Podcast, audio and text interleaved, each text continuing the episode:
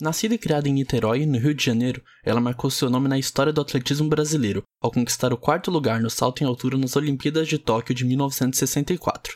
Seu desempenho perdurou por 32 anos como um recorde feminino no Brasil. Mulher, pobre e negra, ela precisou enfrentar diversas barreiras em nome de sua paixão pelo esporte. Os Jogos Históricos especiais das Olimpíadas traz, nessa edição, a história de Aida Menezes dos Santos, subestimada em sua época, mas que se tornou uma das heroínas do esporte brasileiro entrou na área, ele vai fazer o gol, colocou, adivinhe! E mete no Gabiru, criticado, odiado pelo torcedor do Inter, reverte, ele é o teu amor, torcedor colorado! Brasil, o Brasil, Brasil vai comemorar, é penta, é penta campeão!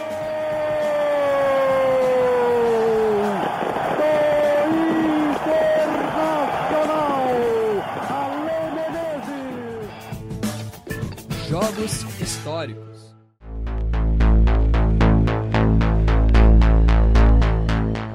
O afeto de Aida com os esportes não começou com o atletismo, e sim com o vôlei. Quando ela era estudante, praticava o desporto das quadras todos os domingos com suas amigas.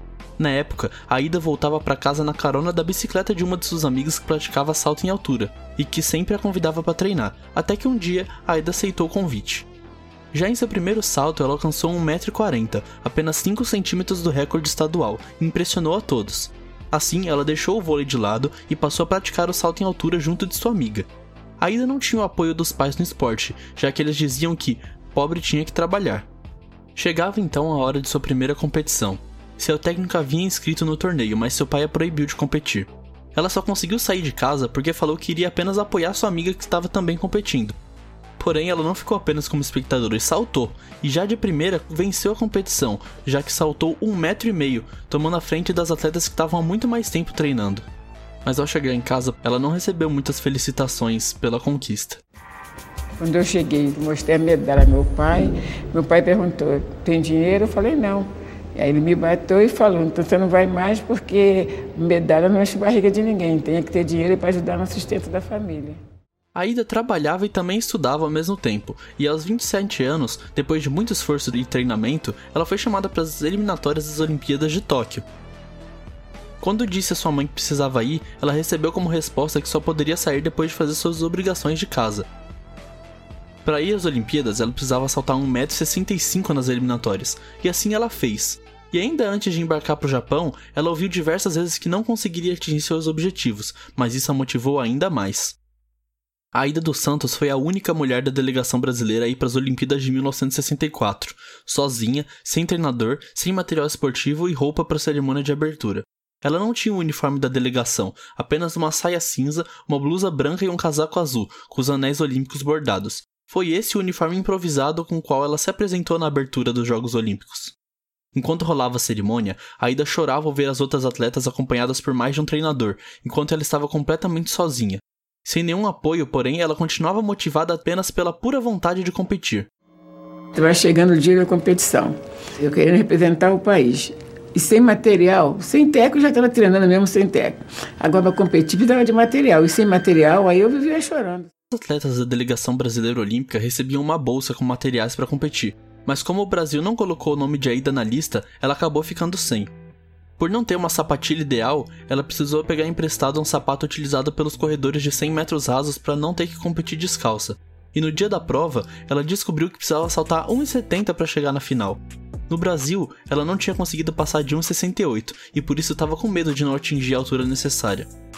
Mas com muita determinação, ela saltou o necessário para passar das eliminatórias, mas, como estava acostumada a cair na areia, torceu o pé ao cair no colchão. A Ida saiu da prova mancando um médico cubano auxiliou fazendo uma botinha para imobilizar o tornozelo, e só assim ela conseguiu continuar viva na competição. Enquanto ela saltava, ela não sabia a posição que estava. Até que ao final da competição, soube que ocupava o quarto lugar após ter atingido a marca de 1,74. Para ela, essa conquista foi como uma medalha de ouro no peito. Sem apoio, sem preparação e sem materiais, a Ida conseguiu vencer os obstáculos e chegar muito perto do pódio. Desde que começou até 1974, eu passei todas de primeira. Em primeiro lugar, que foi Holanda Balas, da Romênia. Segundo lugar, Teta da Austrália. Terceiro lugar, Rússia. E eu fiquei em quarto lugar. Na volta ao Brasil, a atleta foi recebida com muita festa, sendo reverenciada pelo país inteiro. A ida, porém, já não queria toda aquela atenção. Ela voltou como uma celebridade. Ela voltou reverenciada no Brasil inteiro. Quando ela chegou aqui na pista pela primeira vez, tinha um, batalhão de fotógrafos, a imprensa toda aqui esperando por ela.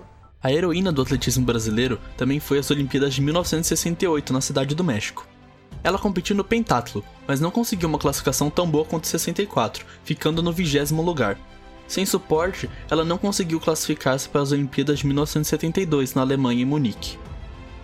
A Ilha dos Santos fez história em 1964, mas infelizmente não pôde atingir o máximo de seu potencial esportivo por conta da falta de incentivo.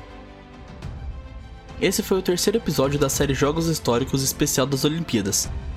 A produção contou com trechos do documentário A Ilha dos Santos, Uma Mulher de Garra da ESPN. O roteiro foi produzido por Luísa Leivas, a edição ficou por conta de Rubens Guilherme Santos e a narração foi feita por mim, João Gabriel Coelho.